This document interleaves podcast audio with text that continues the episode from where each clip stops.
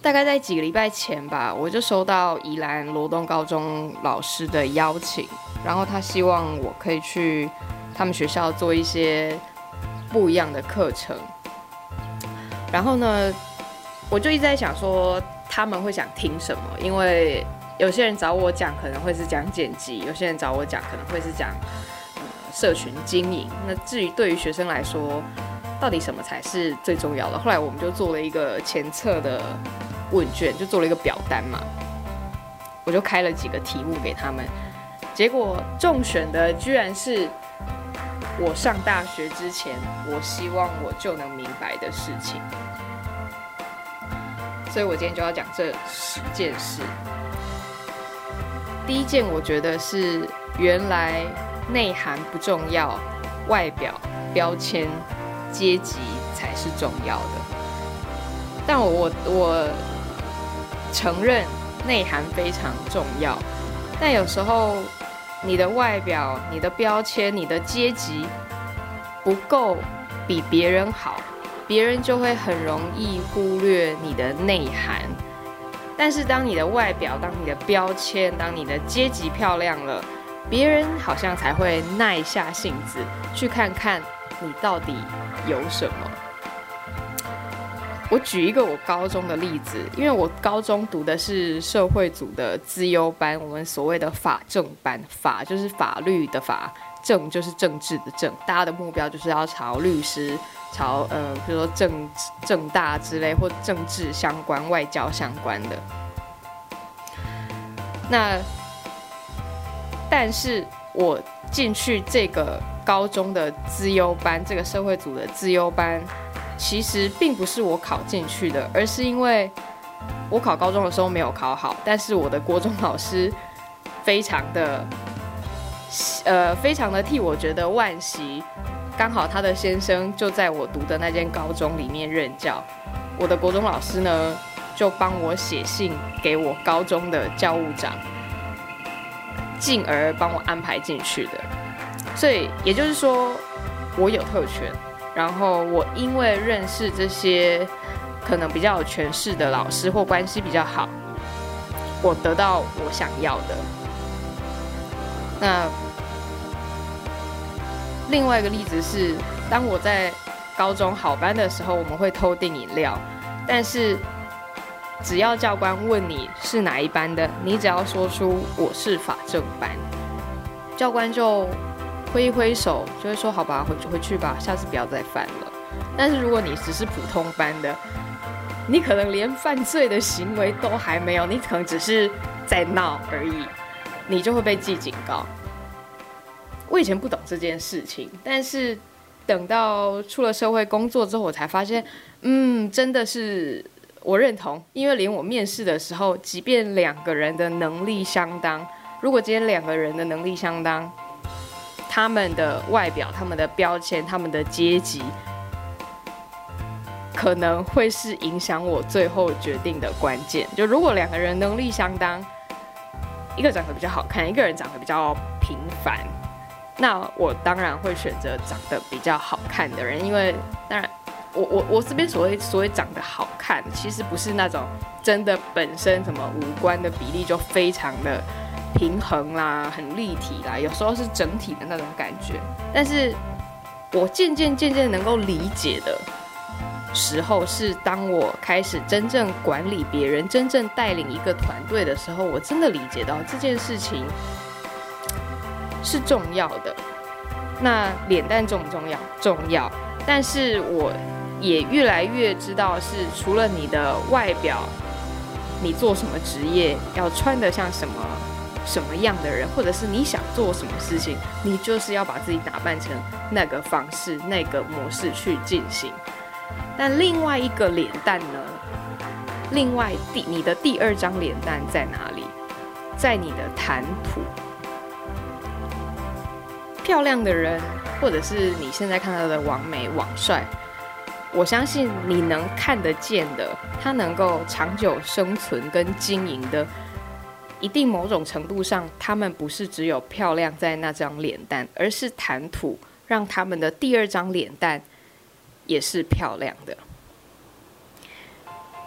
第二点是，原来大多数人都不知道自己要什么。我其实也不知道自己要什么。我觉得这个要什么跟不要什么，一定取决于你去做了什么尝试。你要一点一点的去推进，把自己推出了舒适圈。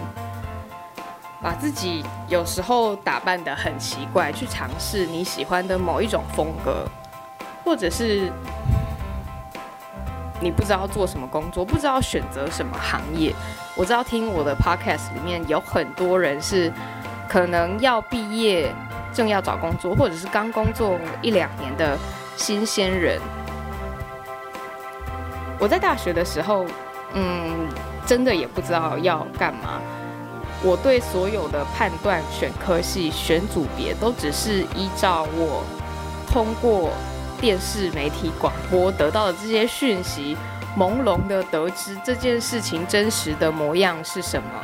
所以，我读了广播电视电影学系。我还说真的，我当时候也没有料想到，原来我读完了之后，我并没有进入这个产业。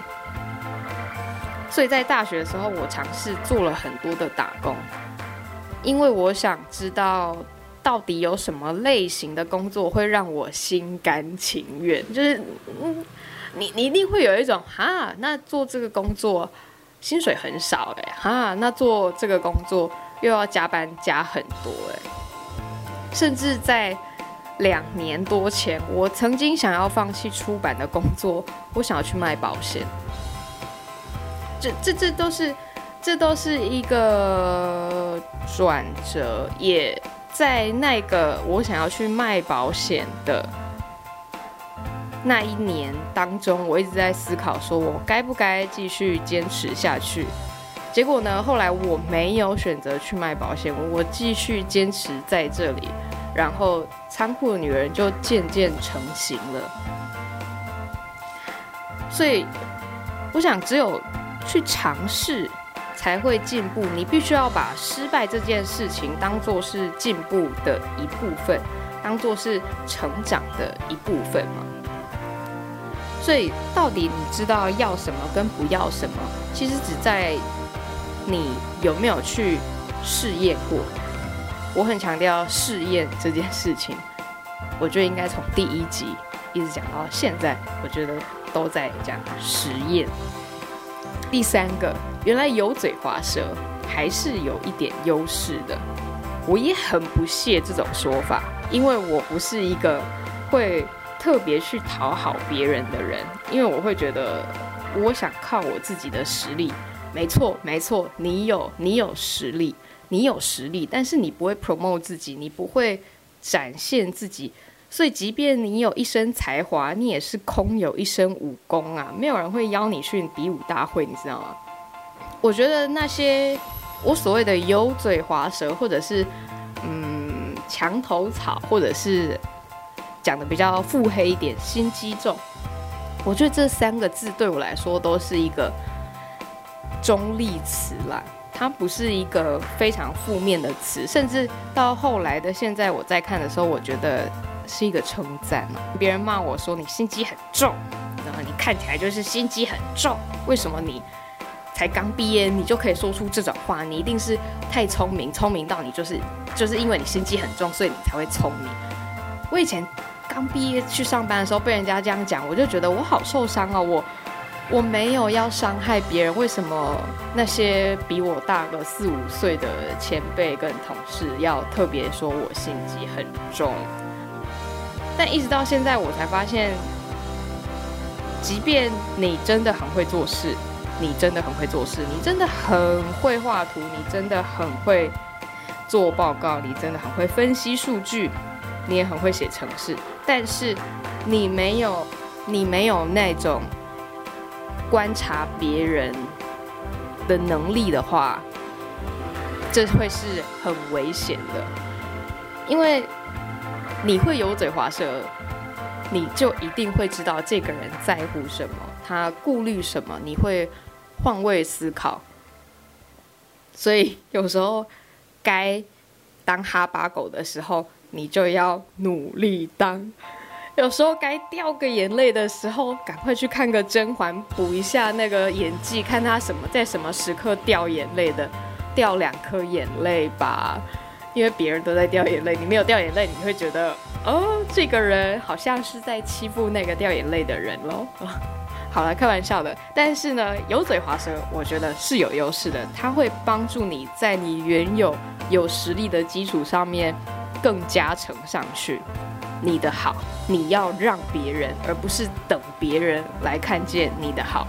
再来第四点是，原来坚持比天赋更重要。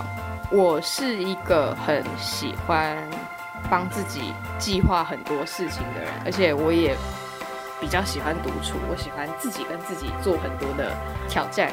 更早几年的时候，我最大的弱点是我很多事情坚持不了多久，我就会。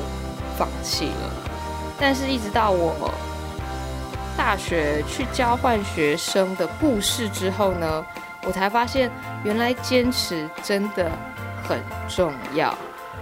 我不知道大家以前有没有看到我在影片里面有曾经说过，啊，Podcast 前几集应该有说我在大学的时候有去香港做交换生，那我是去香港城市大学读书。我记得当时候我确定上的时候，有不少同学来恭喜我，甚至会来跟我说：“天哪，我真的很羡慕你，我很羡慕你。”我说：“为什么？”他说：“因为你做了我一生以来最想做的事。”我当下其实听了没有特别开心，我就只只是单纯觉得，呃，他也想去，就这样而已。但是我一直没有说，我一直没有告诉那位同学的是，其实我为了要去一次交换学生，我从大学一年级一直申请到大学三年级。申请交换学生其实名额有限，那竞争几乎在每一个学校都非常激烈的。你要自传，你要推要推荐函，甚至要两封两三封的。英文推荐函，而且要跟教授拿，你要有你的 GPA，你的英文成绩，然后呢，又根据不同学校的知名度会去排行。那学校的选择方面呢，它也会从比较高年级开始，因为高年级快要毕业了嘛，会让高年级的学长姐先出去，除非你真的真的很优秀，他才会让。年纪更小的去嘛，我认几乎想得到那时候学校想得到的学校我都投了，但是我第一年没有上，第二年没有上，一直到第三年我才成功。当时候我第一次申请的时候，我很兴奋，我赶快立马准备了很多的备审资料、自传，然后跟教授联络，然后要推荐函。我申请完了之后，打电话给我家人，打电话给我妈，然后呢，我就说，哎，我有申请，但是我不确定我有没有上。然后电话那头就是我妈，就狂骂说，为什么你要去那个交换学生啊？为什么要浪费钱啊？又拿不到学位。于是呢，我没有听，然后我第一年申请，第一年被骂，第二年申请。第二年再被骂，第三年申请，第三年也是被骂，但是我妈妈最后还是让我去了，所以这件事情会让我了解到是，其实你对一件事情的坚持度会很影响。你做这件事情会不会成？会不会有一点点的成果？是在于你的决心嘛。过程之中，你的羽翼、你的羽毛啊，你身上那个翅膀的毛足不足够丰厚，让你去飞翔？即便你认为自己是个良马，但是你一直很怨叹，你找不到自己的伯乐，你找不到自己喜欢的主管。我觉得要在要求这些之前哦。你必须先成为自己的良马，你想要那个伯乐，你必须要成为良马。只有你成为良马之后，你的伯乐才会主动靠近你，不要去等你的伯乐，等你的伯乐的时候，你从良马已经变成一只老马了，你知